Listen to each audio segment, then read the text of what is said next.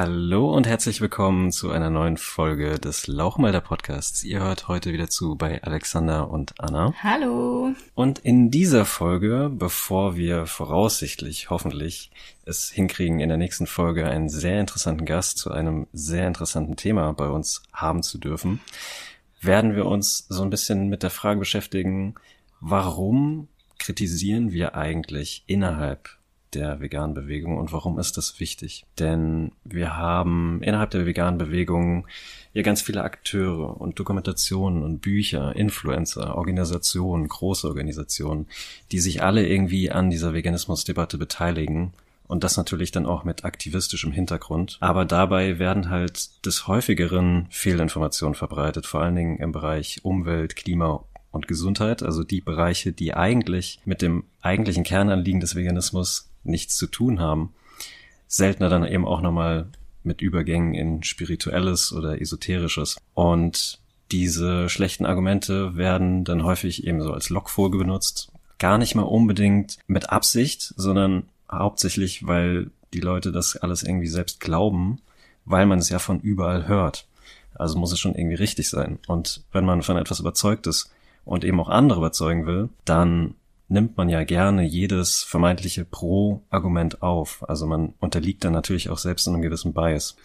Und dann bekommen wir auch häufiger mal Rückmeldungen im Sinne von, sollten wir nicht zusammenhalten oder es ist doch völlig egal, warum jemand vegan lebt, solange er es tut. Und da geht es noch nicht mal so zwingend darum, dass irgendwie wirklich gesagt wird, dass wir falsch liegen oder dass diese Kritik nicht angenommen wird, sondern es ist eher so im Sinne von, ihr habt zwar schon recht, aber wem hilft das jetzt? Ist das jetzt wirklich irgendwie hilfreich für den Veganismus, für die Tiere?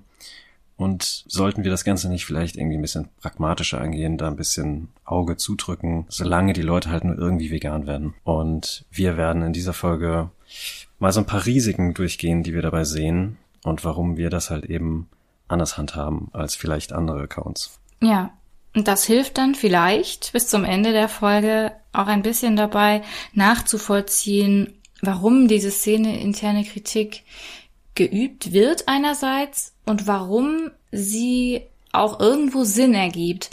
Weil ähm, über diese fünf Risiken oder Risikobereiche mehr oder weniger, über die wir jetzt sprechen, in diesen Bereichen ergeben sich immer auch wieder Gefahren für den Erfolg den auch die Menschen, die eben teilweise schlechte Argumente für den Veganismus verbreiten, sich eigentlich wünschen. Und das ist so unsere Motivation gewesen, jetzt in der Folge 5 mal darüber zu sprechen, weil wir so vielleicht am Ende auch wieder auf einen gemeinsamen Nenner kommen und ja, von hier aus dann geschlossen weitergehen können, zumindest in größerer Gruppe. Wir können ja einfach mal mit dem ersten Bereich anfangen. Das ist berechtigtes Debunking in den Medien durch Experten. Das bedeutet also, wenn im Zuge und zugunsten des Veganismus Fehlinformationen verbreitet werden, dann ist das zwar, wie gesagt, geschieht das manchmal mit noblem, mit nobler Absicht, aber ist halt trotzdem immer noch falsch. Es handelt sich immer noch um Fehlinformationen. Und wo Fehlinformation verbreitet wird, ist eben oft auch jemand, der sich besser auskennt und der weiß, wo an der Information der Haken ist. Und es kommt jetzt einfach zunehmend dazu, das ist jetzt schon spürbar, auch so in den englischsprachigen Medien, dass immer mehr Experten sich zu Wort melden und eben diese pro-veganen Mythen die banken. Und das kratzt natürlich erheblich an, ähm, am Standing des Veganismus, weil die gesamte Bewegung dadurch Schaden erleidet, der, der sich vor allen Dingen auf das Image der Bewegung bezieht und auf die Ernsthaftigkeit, mit der sie vielleicht auch irgendwie ja was erreichen möchte, aber dann so ein bisschen belächelt wird in der Gesellschaft und immer stärkere Gegner bekommt. Und das ja praktisch selbst verantwortet dann auch. Da haben wir zum Beispiel die Dokumentationen, die ähm, auch in deutschen sozialen Medien sehr, sehr gerne und sehr, sehr häufig empfohlen werden. Ähm, zu nennen, also es gibt tatsächlich einige, aber zu nennen, nur mal drei Beispiele so auf den Plan zu rufen, wären da zum Beispiel What the Health, Game Changers und Cowspiracy. Die tauchen tatsächlich sehr oft auf und sind sehr eindrucksvoll, wenn man sie äh, anschaut. Also ich habe auch, ich habe alle drei gesehen. What the Health und Cowspiracy noch zu einer Zeit, wo ich das alles nicht so richtig hinterfragt habe. Da war das für mich noch Bildungsfernsehen quasi. Und ähm, deswegen weiß ich, dass es auf einen auch sehr gut wirken kann. Ich kenne auch Leute, die auf, nur aufgrund dieser Filme ähm, vegan geworden sind. Und ja, The Game Changers hatte ich dann später geschaut, wo ich es eben schon so ein kleines bisschen wusste, dass es, dass man nicht so ganz sich darauf verlassen sollte. Und unterm Strich ist es aber auf jeden Fall so, dass alle diese Dokumentationen nicht als Bildungsfernsehen, wie ich es gerade genannt habe, verstanden werden sollten, sondern wenn überhaupt als ähm, eine Form von Unterhaltung, die ähm, natürlich Dokumentationscharakter hat und auch anekdotische Evidenz in gewisser Weise bietet, aber nicht als tatsächliche Faktensammlungen, die für Veganismus sprechen. Und da gibt's auch sehr schöne, also natürlich gibt's bereits sehr schöne Debunkings im Netz. Manche existieren sogar schon ein paar Jahre. Und die Links zu diesen Debunkings, damit nämlich die Folge hier heute jetzt nicht ausufert zeitlich, packen wir einfach in die Show Notes. Da könnt ihr, falls es euch interessiert, zur jeweiligen Doku einen Artikel finden und selbst durchlesen, was da eventuell nicht stimmt. Und vielleicht findet ihr da ja sogar schon Punkte, wo ihr beim Schauen dieser Filme gedacht habt, okay, ist das jetzt wirklich so? Und ja, vielleicht werdet ihr dann merken, dass ihr da schon recht hattet und schon sehr auf einem sehr, sehr richtigen Weg wart. Ja, wir verweisen da lieber auf die berechtigten Kritiken, die es dazu dann eben so gibt. Leider viele davon oder die meisten, eigentlich alle, die wir jetzt bisher so gesammelt haben, auf Englisch. Man wird da wahrscheinlich auch im deutschsprachigen Bereich entsprechendes finden, wenn man sucht, aber da das ja eben auch im Kern englischsprachige Dokumentationen sind, wo dann eben auch die ganzen bekannten Akteure auftauchen. Das ist ja auch wieder so ein Thema, dass da irgendwie immer so die gleichen Gesichter zu sehen sind an veganen, äh, veganen Docs. sind diese, ja, diese Kritiken halt eben leider auch auf Englisch, aber wir verweisen da eben ja lieber auf die, anstatt euch das jetzt selbst irgendwie alles zu erzählen, beziehungsweise das alles irgendwie selbst durchzugehen, weil wir in diesem Bereich natürlich jetzt auch keine vollumfänglichen Experten sind und da eben lieber auf die verweisen, die es sind. Wir wollen euch da auch gar nicht irgendwie überzeugen, sondern wir wollen euch nur etwas zur Hand geben, wo ihr da selbst ein bisschen genauer drauf schauen könnt, ob diese Kritiken auch in euren Augen vielleicht berechtigt sind. Und die Dokumentation damit leider nicht mehr ganz so empfehlenswert. Ja. Das ist nämlich bei uns ja auch der Punkt, wie du gerade eben schon gesagt hast. Wir treten hier ja nicht als Experten in allen Bereichen auf, die der Veganismus mittlerweile so abdecken soll, sondern wir sind ja mehr so ganz normale äh, Veganer, die einfach irgendwann auf Punkte gestoßen sind, die sie haben zweifeln lassen und äh, sich da auch von anderen haben helfen lassen. Bei, ich sag mal, bei der Erkundung dessen, was da so an Fake News rumgeht. Und wir unsererseits möchten jetzt einfach euch helfen, euch da auch ein bisschen besser zurechtzufinden. Das gleiche gilt nämlich übrigens auch für die Bücher, von denen es natürlich im Thema Veganismus auch einige gibt. Äh, empfohlen werden da zum Beispiel die China Study, also das Buch China, The China Study und das Buch How Not to Die von Dr. Michael Greger. Ja, die werden gerne empfohlen und sie werden auch sehr gerne gelesen und es ist jetzt gar nicht so, dass diese Bücher überhaupt keine validen Punkte enthalten oder dass sie völlig komplett aus der Luft gegriffene Informationen enthalten und alles falsch ist. Es ist aber so, dass an manchen Punkten es relativ leicht zu einer Fehlinterpretation kommen kann, also wie das zum Beispiel bei der China Study ist, oder dass auch der Autor selbst an manchen Punkten die Interpretation der Quellen, die er im Buch anführt, etwas kreativer gestaltet, wie das zum Beispiel bei Michael Greger ist oder Dr. Michael Greger das wird schon, geht schon in die Richtung äh, Cherry-Picking, wo man einfach sagen muss, okay, manche Aussage kann man so, wenn man sachlich korrekt sein möchte, nicht stehen lassen. Bei anderen Sachen verfügen diese Menschen, diese Autoren und so weiter und so fort natürlich über Expertise. Also darum geht's uns auch nicht. Es geht uns nicht darum, hier einen Podcast zu starten und dann irgendwie allen die Expertise abzusprechen, sondern es ist eigentlich mehr so, dass es umso schwieriger wird, wenn man jemandem nicht pauschal die Expertise absprechen kann, sondern wenn derjenige eigentlich wirklich was drauf hat aber zwischen diesen guten Dingen dann immer so ein paar schwierige Sachen auftauchen.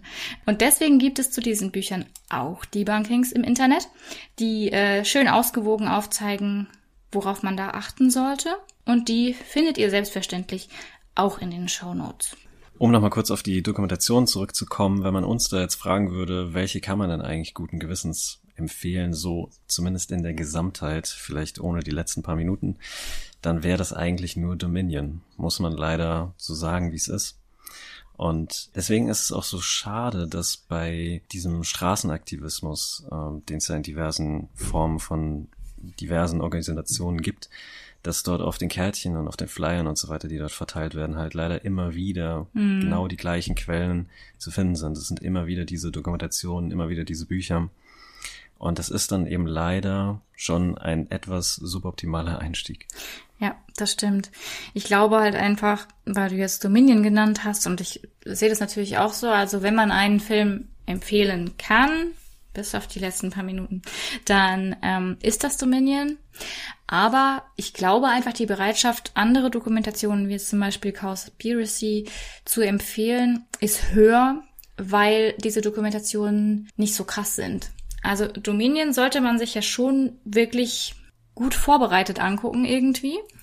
Schwer weil, auszuhalten, ja. Weil, genau, weil dieser Film sehr, sehr schwer auszuhalten ist, wenn man einfach so diese, von dieser ganzen Bandbreite an Grausamkeit, äh, ja, wirklich erschlagen wird unter Umständen und sich hinterher auch erstmal eine Weile lang überhaupt nicht gut fühlt. Das ist halt das, was, glaube ich, auch viele Aktivisten am Ende irgendwo befürchten, dass wenn sie gleich sowas empfehlen, dass sie die Menschen damit dann vielleicht abschrecken.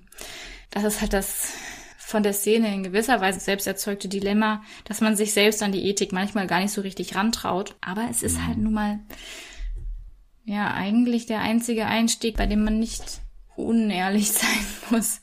Ja, damit kommen wir auch eigentlich perfekt zu Risiko 2. Mhm.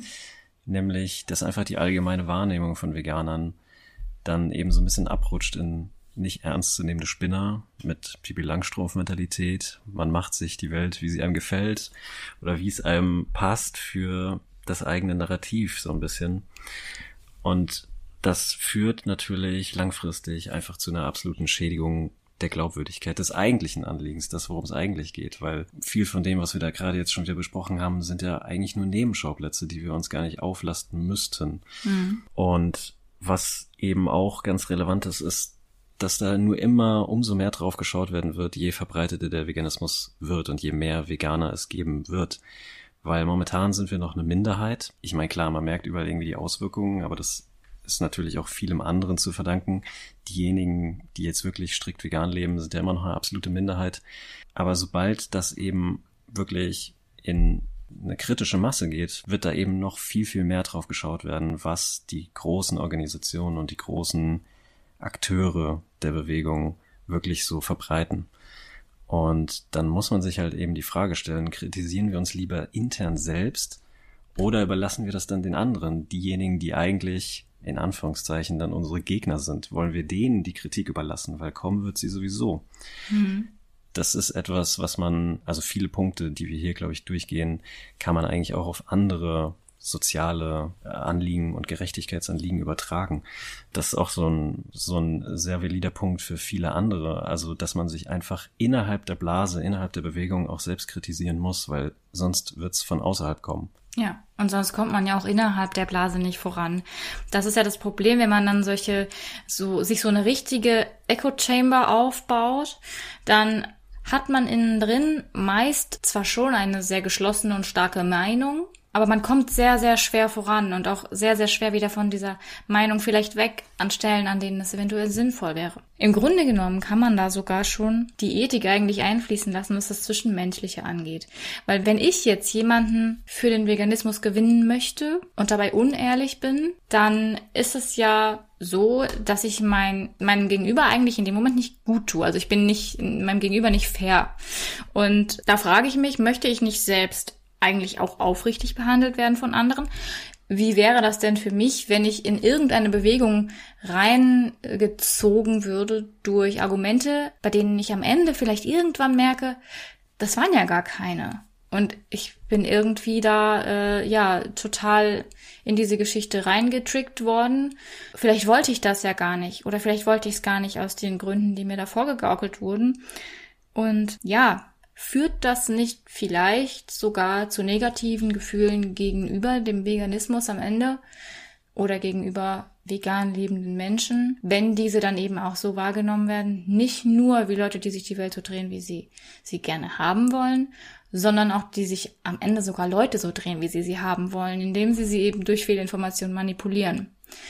Das gilt jetzt natürlich nur für diejenigen, die diese Fehlinformationen auch wohlwissend und absichtlich verbreiten. Das gilt nicht für diejenigen, die das jetzt vielleicht versehentlich machen oder einfach noch nicht wissen, dass es sich zum Beispiel bei der ein oder anderen Doku um keine gute handelt.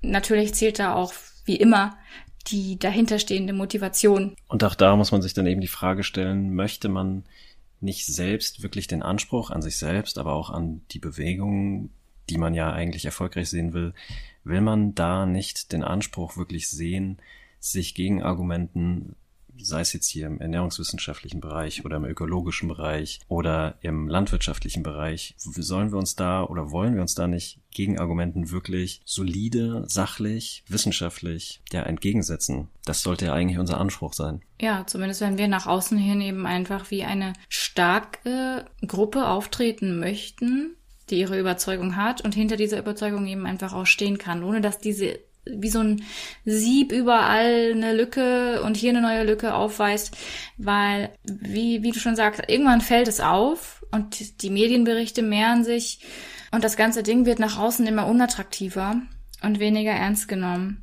Und ein weiteres Problem, das sich eben aus dieser flexiblen Art und Weise mit Fakten und Meinungen umzugehen ergibt, ist auch, dass mögliche Verbindungen zu esoterischen Inhalten und Akteuren und auch zu Gruppen oder Menschen, die so diesen gewissen naturalistischen Fehlschluss pflegen, also die einfach die Natürlichkeit so sehr in den Vordergrund heben und dann zum Beispiel ähm, eben diese pflanzliche Ernährung als die eigentlich äh, perfekt für den Menschen geeignete und sowas propagieren. Zu solchen Gruppen hat man potenziell leichter Anschluss oder man ist eventuell etwas empfänglicher für sie, wenn man innerhalb der Gruppe keine solide Fehlerkultur pflegt. Wenn dieser Umgang mit Kritik und mit sachlichen Informationen und so weiter und so fort, wenn der nicht in diesem geschützten Rahmen schon geübt werden kann. Also in gewisser Weise macht das wirklich diese Gruppe, auch wenn die Grenzen nach außen immer durchlässig sein sollten, die Gruppe sollte zumindest offen dafür sein, dass von außen rein auch mal eine gute Information kommt. Und dann kann sich innen drinne wieder was in Bewegung setzen. Und umgekehrt ist man dann innen drinne auch viel weniger furchtsam, wenn es um das gegenseitige Kritisieren geht. Und das macht wiederum alle, hoffe ich jetzt zumindest, auch ein bisschen resilienter gegen esoterische Inhalte. Ja, zu Esoterik wird hier in dem Podcast definitiv in Zukunft auch noch das ein oder andere erscheinen. Definitiv. Könnt ihr euch schon mal drauf freuen. Dann sind wir beim dritten Risiko, mhm. nämlich einer Degradierung von Tieren zu Opfern zweiter Klasse. Eben weil man nicht die ethische Komponente im Blick hat, sondern diese Komponenten, die eigentlich nur Nebenschauplätze sind und die im Kern, egal wie man es dreht oder wendet, das hatten wir ja schon in der Folge, dass die eben nur Reduktionsargumente sind, also gesundheitliche Argumente, Umweltargumente, Klimaargumente egal wie man es dreht und wendet. Ähm, es wird kein veganes Argument daraus. Und Veganismus ist eben auch noch viel mehr als eine Ernährung. Mhm. Und wir hatten das ja letztendlich schon, dass ähm, man damit eben einfach auch so diesen Eindruck vermittelt, dass es noch mehr bräuchte als das, was den Tieren dort passiert, dass das nicht Grund genug wäre oder dass sie nicht für sich irgendwie Grund genug wären, dass für uns noch was bei rausspringen muss. Dabei müssten wir eben bezüglich Gesundheit oder Welternährung müssten wir eigentlich nur zeigen, dass es geht, dass es möglich wäre, eine ja, pflanzliche Welternährung zu haben oder dass es möglich ist, sich pflanzlich gesund zu ernähren. Ängste nehmen, wenn Leute da eben, da gibt's ja dann eben auch genug Gegenquellen, die dir irgendwie sagen werden, dass vegan total ungesund wäre und du da fürchterlich krank wirst. Ja. Dass wir in der Lage sind, diese Ängste zu nehmen, das wäre etwas, ja, was wirklich auch natürlich Priorität hat, aber eben nur insoweit. Ja, genau. Diese Degradierung der Tiere ist ja eben diese, diese eine Seite. Also man hat jetzt schon eine Bewegung, den Veganismus als ethisch motivierte Lebensphilosophie und Lebensweise, die im Grunde genommen ja den Tieren gewidmet ist im Kern und der Berücksichtigung ihrer Interessen. Und dann haben wir aber in dieser Bewegung jetzt mittlerweile eigentlich doch einen sehr reduktionistischen Ansatz, wie du eben schon gesagt hast. Es werden sehr, sehr viele Reduktionsargumente ins Feld geführt, ähm, was den Veganismus auch so ein kleines bisschen an den Tierschutz anschließt. Aus meiner Sicht sind viele große vegane Akteure, die dann zum Beispiel auch solche Dinge sagen, wie man kann zu 80 Prozent vegan leben oder wir brauchen mehr unperfekte Veganer als, also lieber mehr unperfekte Veganer als wenige perfekte wobei da mal dahingestellt sein soll, warum wir überhaupt von perfekt und unperfekt sprechen. Aber diese Menschen sprechen von Reduktionsargumenten. Also sie sprechen allgemein von einer Reduktion und suggerieren auch, dass die Reduktion ausreicht für die Tiere. Aber im, im Veganismus gehen wir ja eigentlich noch einen Schritt weiter jetzt nicht unbedingt in diese, es ist, also natürlich gibt es auf der anderen Seite des Spektrums auch diese komplette Forderung nach kompletter Abschaffung und sowas, sondern wir wägen ja schon durchaus ab. Also wir haben ja im Veganismus immer noch den Menschen im Zentrum. Aber je mehr wir diese reduktionistische Sicht in den Veganismus reinholen und den, den Veganismus selbst zu einem Reduktionsanliegen machen quasi, desto schwieriger wird es, das erstens mal nach außen hin zu vertreten.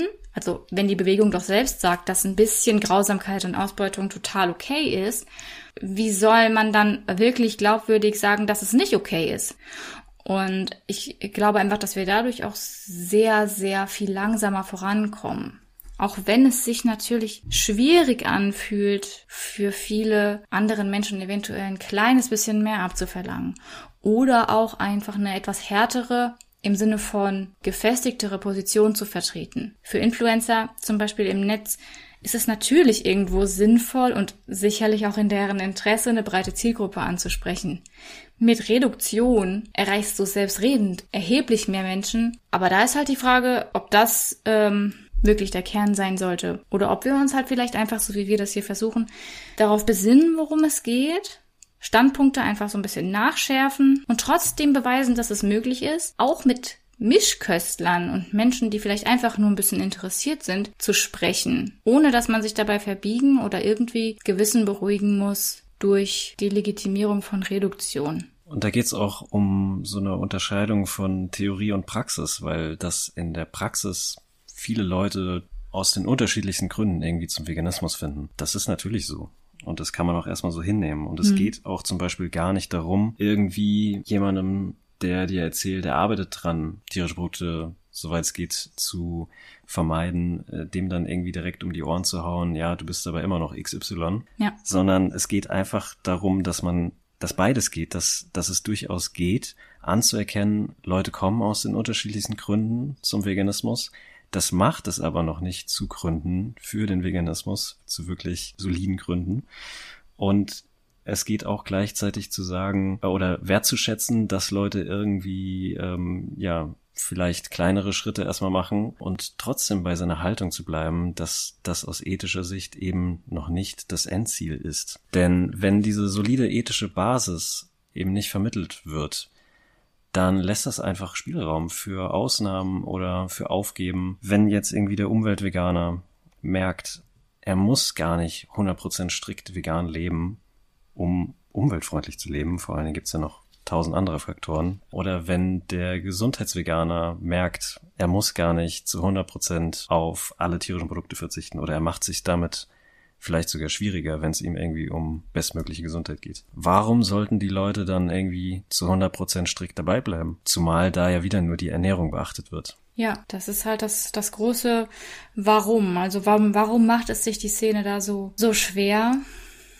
Obwohl eigentlich so viele ja auch absolut an die Tiere denken und, und es ihnen eigentlich doch sehr, sehr wichtig ist und man damit dann eigentlich auch so diesen, ja, den nächsten Punkt auf den, auf den Plan ruft. Das wäre dann eben der, dieser vierte Risikofaktor in unserer Liste, nämlich, dass die Szene selbst durch dieses bereitwillige Fehlinformieren Ex-Veganer erzeugt, die zwar mal vegan gelebt haben, sich aber mit diesem ethischen Standpunkt nicht so richtig identifizieren konnten, die ganze Zeit nicht, weil sie ursprünglich mal zum Beispiel aus Umweltschutz, Klima oder eben auch gesundheitlichen Gründen zum Veganismus gekommen sind.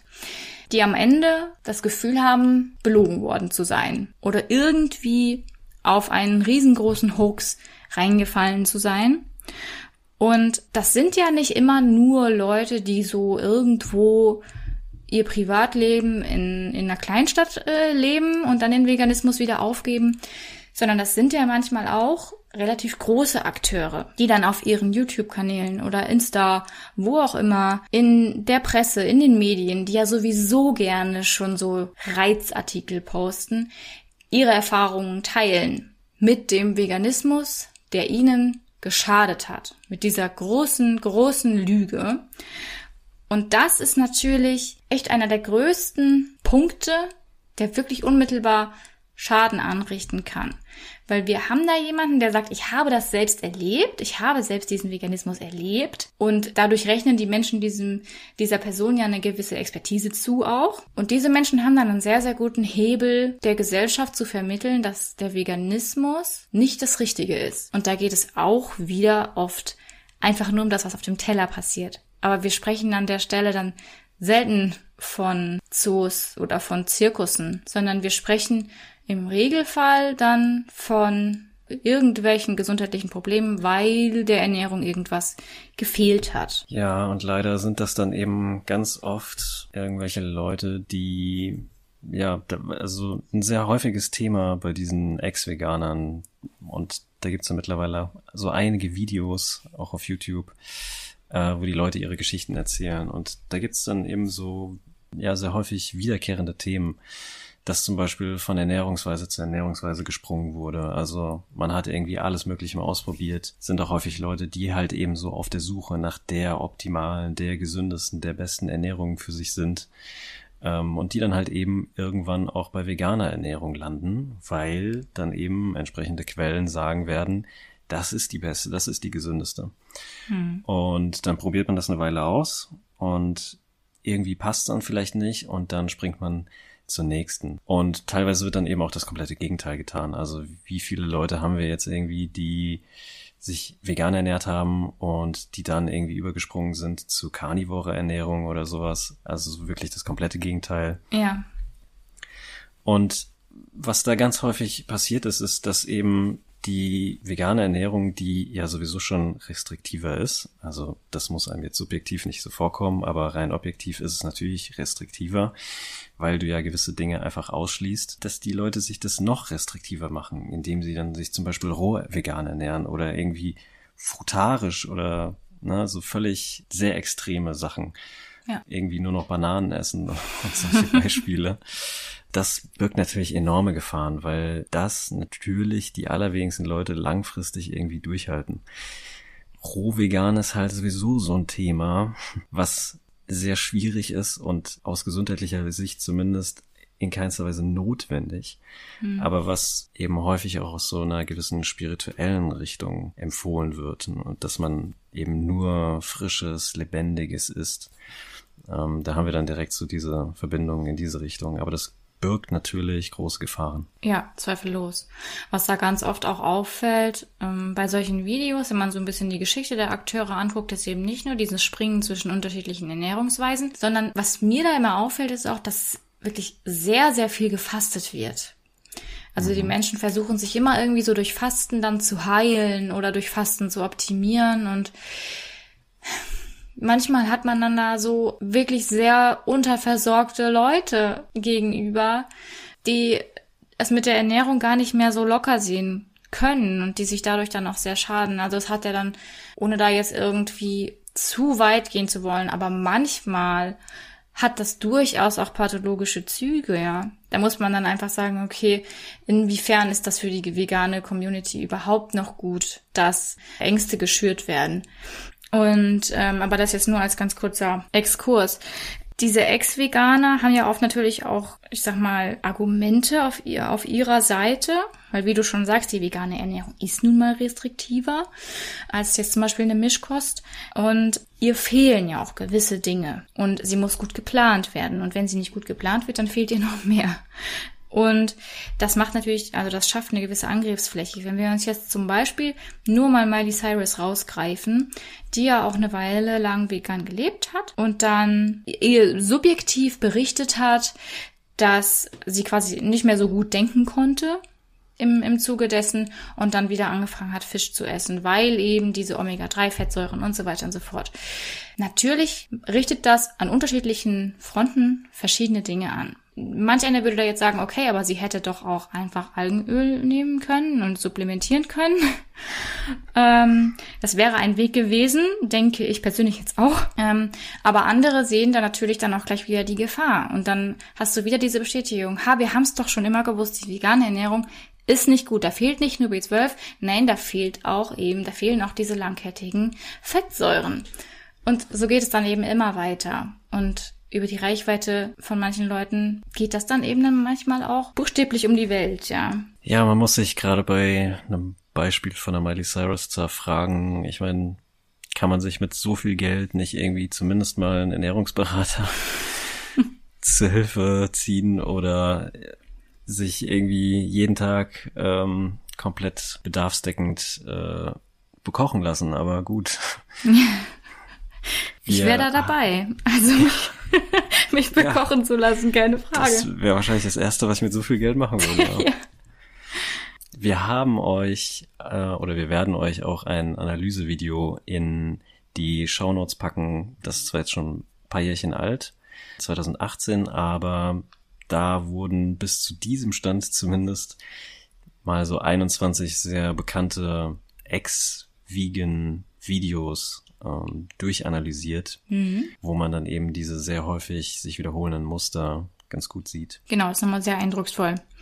Und da erkennt man dann vielleicht, weil es wird sicherlich in der Zukunft weiter Ex-Vegans geben, da wird man dann in der Zukunft oder werdet ihr in der Zukunft vielleicht dann auch so gewisse Dinge wiedererkennen, wenn ihr euch dann so ein bisschen umschaut. Der nächste Punkt auf unserer Liste und im Grunde genommen auch schon der letzte, das sind, das bezieht sich wieder auf die Szene intern, nämlich dass wir durch die Tatsache, dass es unterschiedliche Motivationen für Veganismus gibt und dass die auch alle als gleichwertig bezeichnet werden, haben sich unterschiedliche Gruppen gebildet.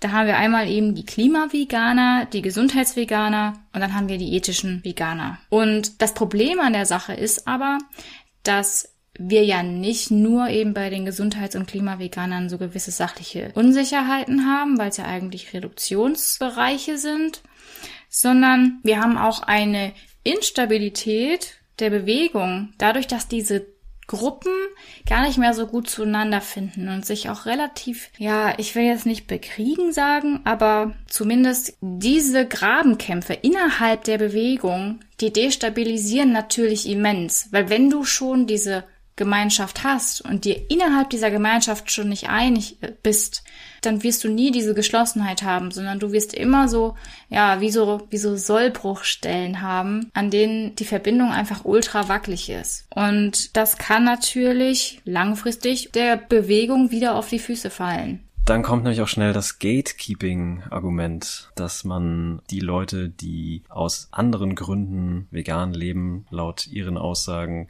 dass man denen das absprechen würde oder dass man darauf bestehen würde, dass es ja nur eine vernünftige Definition gibt und wir doch aber irgendwie alle was bewirken wollen. Da wird einem dann auch gerne mal vorgeworfen, dass man auf dieser offiziellen Definition des Veganismus so rein aus Prinzip sitzen würde und alles andere rein aus Prinzip einfach verwerfen würde. Man sagt, das ist die offizielle Definition, deswegen ist nur das richtig und fertig. Dabei ist es ja gar nicht so, sondern es ist einfach ganz simpel so, dass die offizielle Definition. Also es gibt zwei Punkte. Auf der einen Seite kann man sich natürlich erstmal fragen, wenn man eigentlich etwas anderes meint, eigentlich irgendwie eine, eine eigene Definition sich zusammengebastelt hat, warum will man dann dieses Wort kapern und denkt sich nicht irgendwas eigenes aus?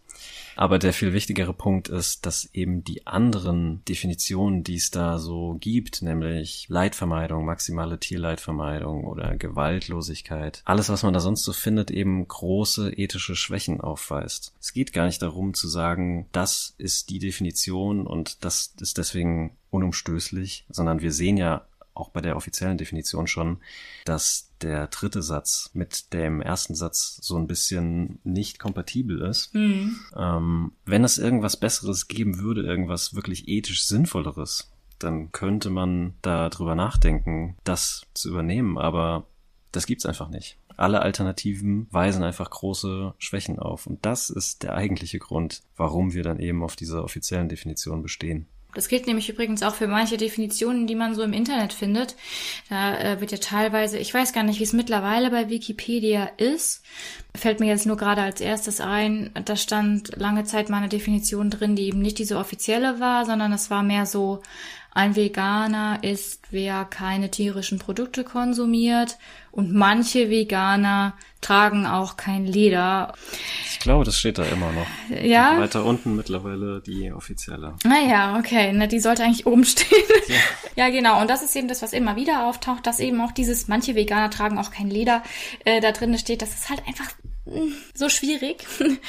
Aber genau, wie du schon sagst, die offizielle Definition des Veganismus, vor allen Dingen eben dieser erste Satz, ist das Beste, was wir momentan haben, weil wir haben eben da diesen Leitbegriff nicht drin und so weiter und so fort. Wir haben ja über die Definition in der ersten Folge dieses Podcasts schon mal gesprochen. Also falls ihr die noch nicht gehört habt, könnt ihr das gerne mal nachholen. Die ist auch nicht so übertrieben lang.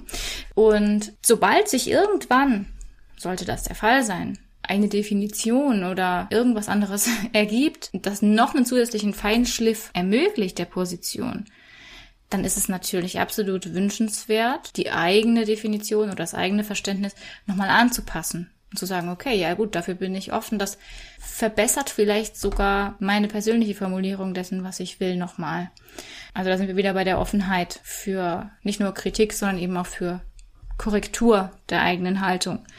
Und ein Problem innerhalb der Bewegung ist dabei aber, dass Menschen, die das so sehen, momentan noch relativ rar gesät sind. Es gibt sie, aber sie sind eben noch nicht so die wirklich großen Player. Wir haben sie weder auf den großen Bühnen der Messen stehen, noch führen sie die ganz großen YouTube-Kanäle und so weiter und so fort, sondern da haben wir einfach auch wieder eher so diesen Reduktionsansatz und dieses doch eher weiche und sehr viel Fokus auf die Ernährung. Und halt eben oft auch Fake News und das in gar nicht so geringem Ausmaß, weil viel Information natürlich auch den gewissen Knalleffekt birgt und man damit dann entsprechend Reichweite generieren kann. Auch. Also, das ist natürlich nicht die einzige Motivation, denke ich. Ich glaube auch, dass viele große Akteure einfach überzeugt sind von den Informationen, die sie weitergeben, weil sie vielleicht einfach selbst noch nicht diesen kritischen Blick drauf geworfen haben oder auch noch nie hingewiesen wurden. Wobei man auch wieder sagen muss, Manchmal fällt der Hinweis auf Fehlinformationen auf nicht besonders fruchtbaren Boden. Was Veganismus angeht, da ist es oft so, dass der große Akteur seine Position doch am liebsten behalten möchte und dann lieber den Kritiker blockiert oder ignoriert. Und das ist dann natürlich schwierig, weil man an diese ganz großen Akteure auch sehr, sehr schlecht rankommt, um da was zu verbessern auf der sachlichen Ebene. Es wird eben zu einem sehr großen Problem, wenn Kritik als etwas Negatives gesehen wird. Denn Kritik ist eigentlich fundamental wichtig, vor allen Dingen auch im wissenschaftlichen Bereich. Wie soll man ohne Kritik wirklich dazulernen? Wie soll man seine eigenen Ansichten schärfen? Also es ist ja auch ganz, ganz wichtig. Also wir machen es zum Beispiel auch total regelmäßig, uns anti-vegane Inhalte anzuschauen, eben um zu wissen, ja, welche Gegenargumente wir dazu haben, unsere eigenen Ansichten zu schärfen, zu wissen, warum wir überhaupt zu den Dingen stehen, zu denen wir stehen. Mhm. Denn wenn man sich die Gegenseite angesehen hat, dann weiß man das ja nochmal viel, viel besser. Ja, absolut. Denn es ist ja auch einfach ein Irrglaube, davon auszugehen, dass die Gegenseite nicht auch ihre Punkte hat. Und manchmal sitzt man in der veganen Szene auch so dem, dem Gedanken auf, dass prinzipiell jeder Mensch, der jetzt zum Beispiel irgendwo mit, mit Tierhaltung in Verbindung steht oder sowas, dass er automatisch auch ein Feind ist. Und Ich erlebe das aber ganz oft so, dass auch Menschen, die zum Beispiel noch Tierhaltung betreiben, offen sind für Gespräche und das sind ganz, ganz, ganz wichtige Leute für uns, weil die uns ganz, ganz wertvolle Perspektiven liefern können. Es geht eigentlich um die Bewegung und darum, dass wir gerne möchten, dass die möglichst erfolgreich ist. Wir werden die Tierhaltung in der kurzen Zeit, die wir hier sind, nicht abschaffen. Aber vielleicht, wie gesagt, einfach den Blick ändern. Und das können wir, wenn wir einfach bei einem Thema bleiben und da offen dafür, dass wir uns auch mal irren können, doch sehr viel effektiver, denke ich. Ja, man macht sich damit nicht unbedingt beliebt. Aber ich hoffe, wir konnten da unsere Beweggründe gut darlegen. Fun mhm. Fact.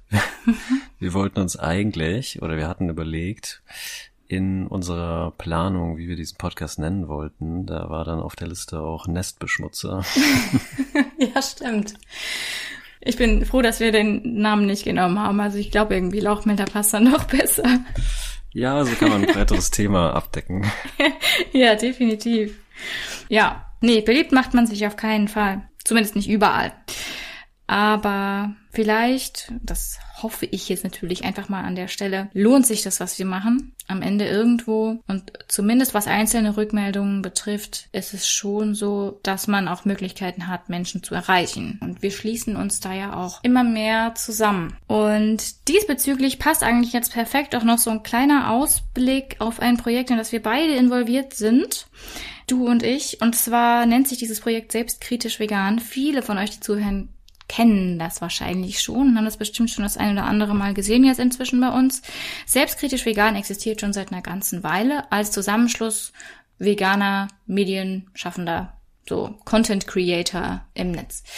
Und nun ist der Gedanke entstanden, nicht nur diese lose Gruppe zu bleiben, sondern sich zu formieren zu einem Verein, der dann eben es ermöglicht, dass wir gemeinsam geschlossen auftreten können. Und wir haben uns im August zum ersten Mal getroffen. Da haben nicht nur wir beide uns zum ersten Mal gesehen, wo wir uns eigentlich hier sonst nur hören, sondern auch noch viele andere, die sehr aktiv sind in unserer Gruppe. Und da haben wir den Verein Selbstkritisch Vegan gegründet. Der ist noch nicht eingetragen. Wir sind aber trotzdem schon ein Verein. Jedenfalls haben wir dann im August die Satzung notariell beglaubigen lassen und das Ganze liegt jetzt bei Gericht und wird da hoffentlich sehr, sehr bald in das Vereinsregister eingetragen. Und sobald diese Eintragung durch ist, werden wir dann auch endlich Mitglieder aufnehmen können, in der Hoffnung, dass ihr dieses Projekt auch so toll findet wie wir und vielleicht Lust habt, da dabei zu sein und vielleicht auch einmal im Jahr bei einer größeren Veranstaltung dabei zu sein. Das ist jetzt ganz großes Träumen auch meinerseits natürlich. Freuen wir uns natürlich, wenn ihr dann auch Mitglied werdet. Aber das wird, wie gesagt, noch ein bisschen dauern. Die Mühlen malen ja manchmal relativ langsam. Falls jetzt jemand an dieser Stelle schon sagt, ich finde es irgendwie sehr spannend, dieses Projekt, können wir zumindest für jetzt eine kleine Abkürzung anbieten. Das wäre ein eigener Discord-Server. Der ist schon offen. Der hat jetzt so knapp 200 Mitglieder inzwischen. Und zu diesem Discord-Server wird es einen Einladungslink auch in unseren Show Notes geben. Und wir freuen uns natürlich sehr, wenn ihr dabei seid und da vielleicht so ein bisschen mitdiskutiert. Und wenn ihr nicht mitdiskutieren wollt, findet ihr dort zumindest einiges an zusammengetragenen Informationen, die euch vielleicht auch wieder so ein bisschen helfen bei der Orientierung. Genau, wir freuen uns auf euch und sagen dann hiermit bis zum nächsten Mal und hoffen, dass ihr wieder dabei sein werdet bei der nächsten Folge, die voraussichtlich sehr spannend sein wird. Auf Wiederhören. Bis dann. Ciao.